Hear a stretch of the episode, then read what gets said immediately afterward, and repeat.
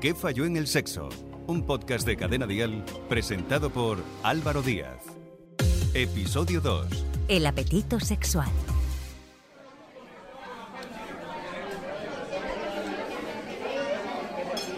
Bienvenidas y bienvenidos a un nuevo episodio de ¿Qué falló en el sexo?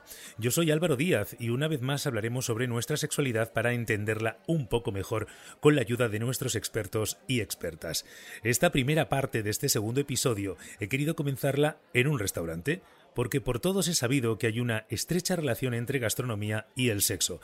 Ambas son actividades muy placenteras, una puede ser el pie para llevar a la otra y hasta se pueden combinar. Tanto las zonas íntimas como la boca tienen una estrecha relación con el cerebro. Comer y tener sexo disparan hormonas y múltiples sensaciones. Como explicábamos en el primer episodio, una mala educación sexual puede perjudicarnos más adelante. Puede que desarrollemos poco interés por el sexo e incluso que sintamos cierto rechazo. Hoy en ¿Qué falló en el sexo? hablamos de la falta de apetito sexual, también conocida como anafrodisia. Existen causas primarias y secundarias que provocan esta inapetencia sexual. La poca o nula educación al respecto es la causa primaria que normalmente se da en la adolescencia y luego empeora progresivamente es más frecuente en mujeres que en hombres y se basa en una vida sexual prácticamente nula que impide el desarrollo de fantasías sexuales. Las causas secundarias afectan a personas que han disfrutado de su vida sexual y pierden el interés. Pueden perderlo de manera generalizada hacia cualquier tipo de relación o simplemente hacia su pareja, es decir, de forma situacional. Esta última es frecuente cuando hay cambios físicos importantes en alguno de los miembros de la pareja y si la relación está atravesando por un mal momento. Alejandro Fernández es psicólogo, sexólogo y terapeuta de pareja. ¿Existen otras causas de inapetencia sexual, Alejandro? Ya hemos explicado que pueden ser muchas las causas por las que será necesario hacer una buena evaluación para entender cada caso.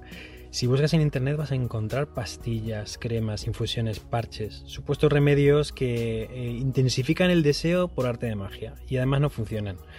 También corren por ahí muchos bulos, que si guardas abstinencia durante mucho tiempo, luego vas a tener muchas ganas, cuando lo que dice la sexualidad es precisamente lo contrario, que cuanto más pienses en fantasías o en sexo, más ganas vas a tener.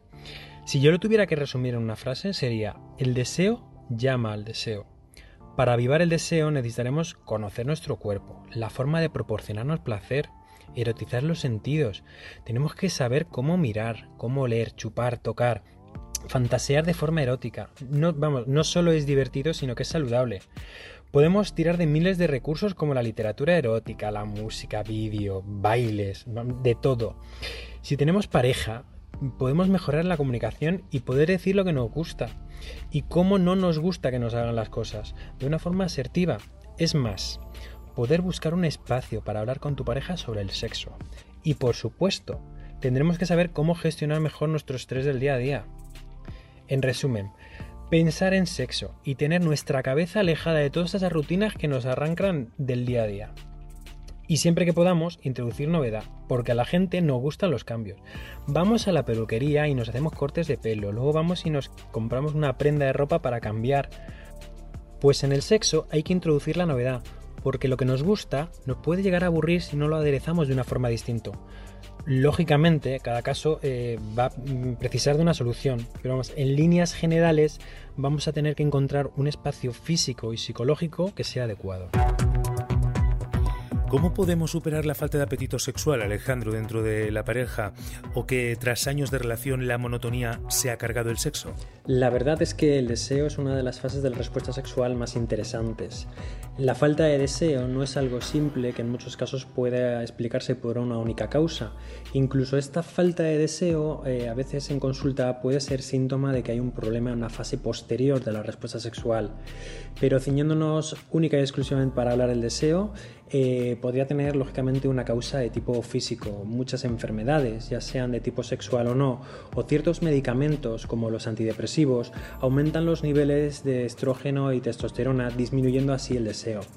En la mayoría de los casos, las causas están más relacionadas con factores psicológicos, como el momento de vida en el que nos encontremos, el estrés, la ansiedad, el estado de ánimo o una educación sexual inexistente.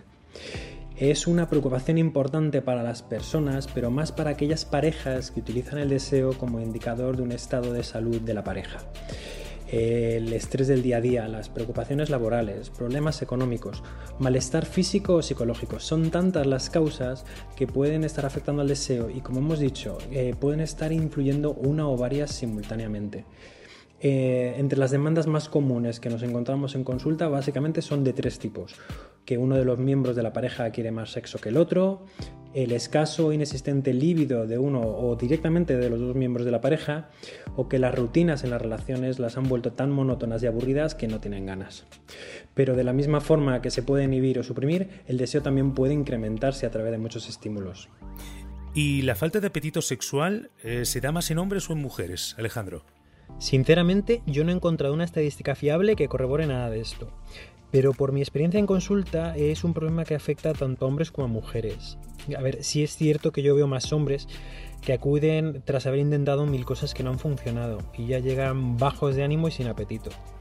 Un dato curioso es que, bueno, a mí me pasa, es que las mujeres suelen solicitar ayuda mucho antes, eh, tanto para ellas mismas como para sus parejas. Parece como que a los hombres les cuesta más eh, eso de pedir ayuda, que son reticentes a reconocer la dificultad, ya sea por desconocimiento o vergüenza.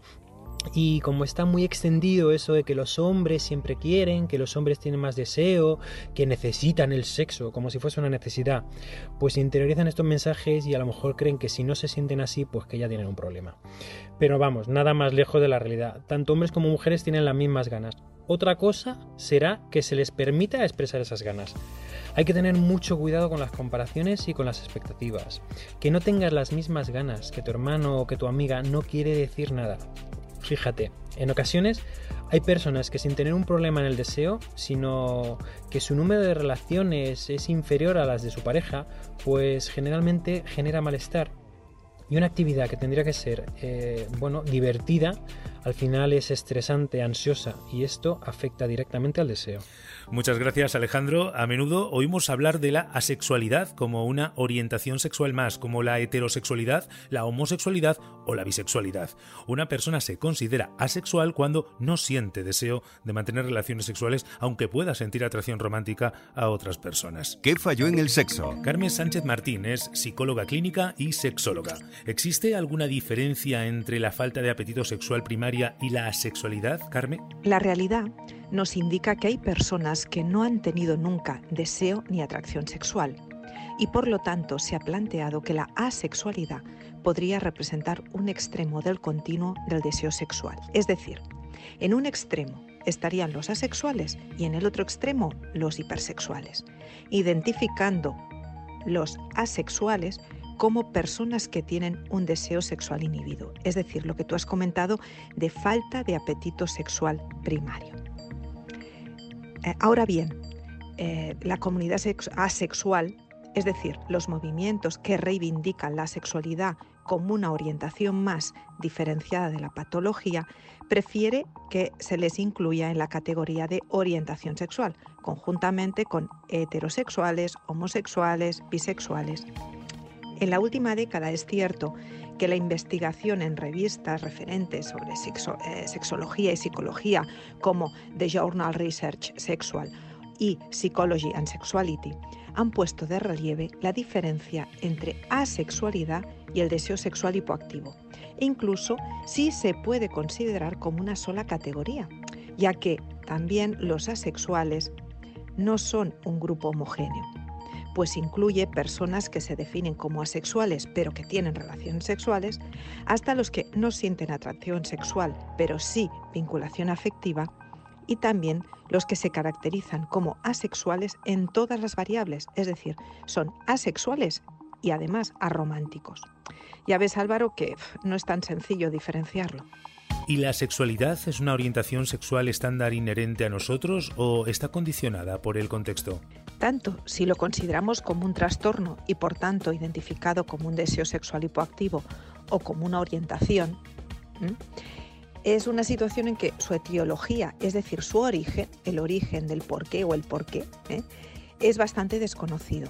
Podría deberse a un problema orgánico como por ejemplo un déficit dopaminérgico en determinados circuitos cerebrales. También podría ser educacional o aprendido, bien por una educación moral o religiosa restrictiva, por alguna experiencia sexual traumática o incluso por inseguridad en el rol psicosexual en los primeros años. Carmen, ¿y en qué momento necesitamos ayuda de un profesional? Cuando la situación que la persona está viviendo le genera malestar o dudas, hay que consultar. Y para ilustrarlo, os explico el caso de una mujer de 62 años que vino a mi consulta hace un tiempo. Ella siempre había tenido la sensación durante toda su vida de que era diferente. Nunca había sentido ningún tipo de atracción por ningún hombre o mujer.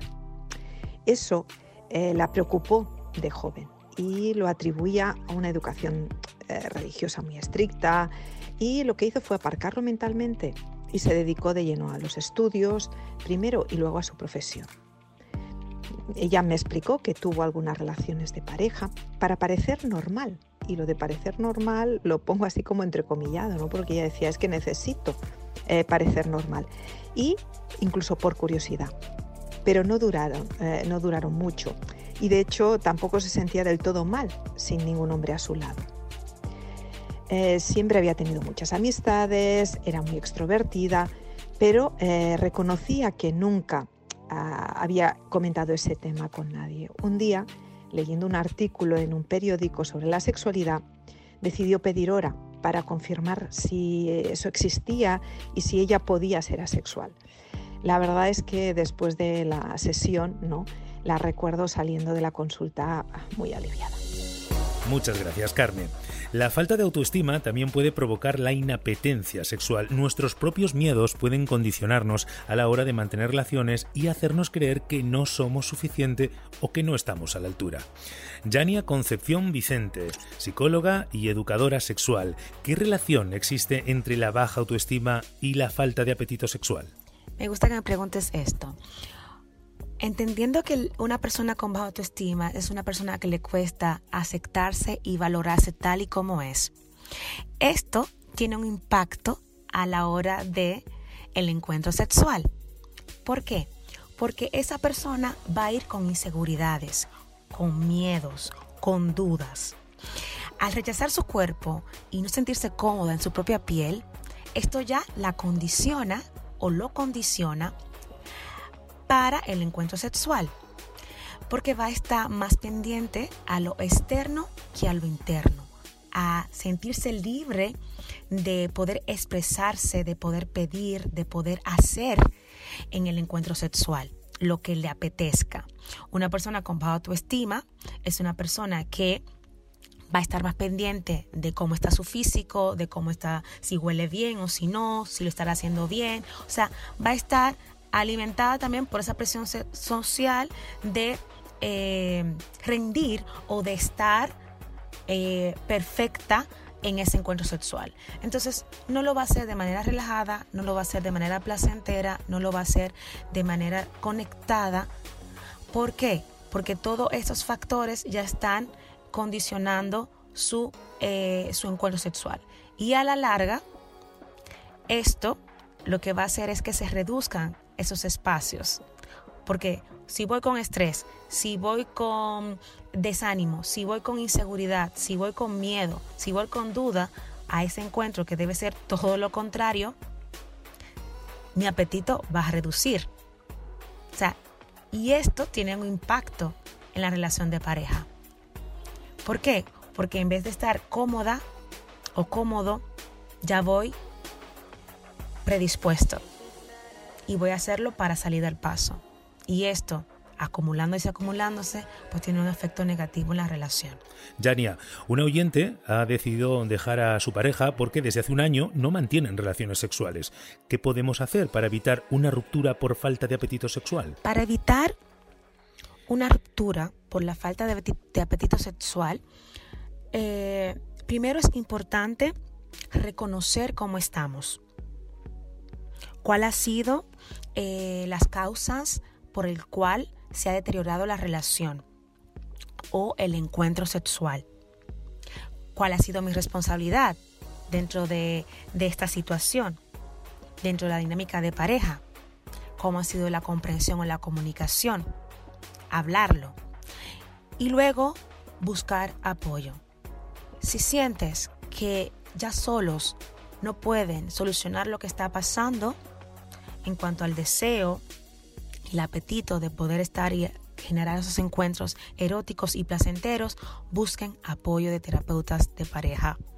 Es sumamente importante poner sobre la mesa todos esos temas personales que influyen, que pueden estar influyendo a la pérdida del apetito sexual o que el encuentro sexual sea placentero. Entonces, esta persona o esta eh, que te ha consultado, pues recomiendo eso. Busquen apoyo, háblenlo, sean honestos. Son situaciones que suelen pasar, pero si hay intención y buscan alguien que le acompañe en este proceso, pueden hacer que las cosas mejoren, porque es un trabajo de dos. Una sola persona no se puede hacer cargo de la responsabilidad de un equipo. ¿Y qué podemos incluir, Yania, en nuestras relaciones para despertar el apetito? ¿Juguetes, nuevas experiencias, una tercera persona? Para despertar el apetito sexual en nuestras relaciones eh, de pareja o íntimas o sexoafectivas, podemos incluir actividades que nos reconecten con los sentidos. Yo siempre suelo utilizar como el cofrecito de los deseos que lo suelo recomendar en mis sesiones. Este cofrecito de los deseos pues parte de que cada persona ya sea una relación estable, cada persona tiene que hacer un listado de 10 actividades, de 10 fantasías, de 10 deseos eróticos que le gustaría llevar a cabo. Una vez lo, tengan ambos la lista, pues lo que pueden hacer es eh, ver cuáles se repiten para solamente dejar una y las que no se repiten, pues la cortan en trocitos, lo envuelven y la, y la entran en un frasquito para cada mes o cada 15 días, dependiendo en cómo lo coordinen, sacar una, una frase de esas, una de las actividades y hacerlas. Es importante entender que los encuentros sexuales también hay que ponerles citas. Es decir, hay que programarlos. Que tenemos la, creencia de que deben ser espontáneos, que deben ser eh, natural, que debe salir el deseo. Y no, el deseo y, y las ganas se trabaja diariamente, estimulando las fantasías, estimulando el erotismo. ¿Y cómo tú los haces esto? Pues con estas actividades del frasquito de los deseos, eh, incluyendo en tus encuentros eróticos eh, juguetes o juguetería sexual como velas, aromas, juguetes, esposas, vibradores, etc. También leyendo lecturas eróticas. ¿Para qué? Para estimular las fantasías para estimular en la memoria, para estimular em, la imaginación. También mandándote mensajitos calientes eh, por WhatsApp o por Telegram, o estos sexting por Telegram, que para mí es más seguro. Todas esas actividades estimulan el deseo, el apetito de estar con la otra persona. Entonces, te invito o les invito a las personas que nos están escuchando que organicen esas actividades, lo planifiquen en su calendario semanal como una actividad más para el encuentro de pareja. Gracias, Jania. La falta de deseo sexual es un grave problema dentro de las relaciones de pareja que puede llegar a romperlas. Saber identificarlas y ponerle solución es importante para que la relación no se vea perjudicada. Algunas personas asocian esto a que la pareja ya no les gustan o que hay una tercera persona. No obstante, existen muchas formas de poder despertar el apetito sexual siempre que no falle algo principal como una buena comunicación entre los dos. En los próximos capítulos desarrollaremos con más detalle otros aspectos que pueden despertar el apetito sexual y que nos hagan disfrutar de una vida sexual plena. Si tienes cualquier duda, no dejes de escribirnos un WhatsApp a este número 659 35 12 17. Y no olvides buscar y seguir en sus redes sociales a nuestros expertos, Carmen Sánchez Martín, Alejandro Fernández y Yania Concepción Vicente. Nos escuchamos en el próximo episodio. ¿Qué falló en el sexo? Guión y producción, María Aragonés. Dirección y presentación, Álvaro Díaz. Con la colaboración de Yania Concepción. En Instagram, arroba psicólogosexual.com y carmensánchez.com. Suscríbete a nuestro podcast y descubre más programas y contenido exclusivo accediendo a Dial Podcast en cadenadial.com y en la aplicación de Cadena. Cadena Dial.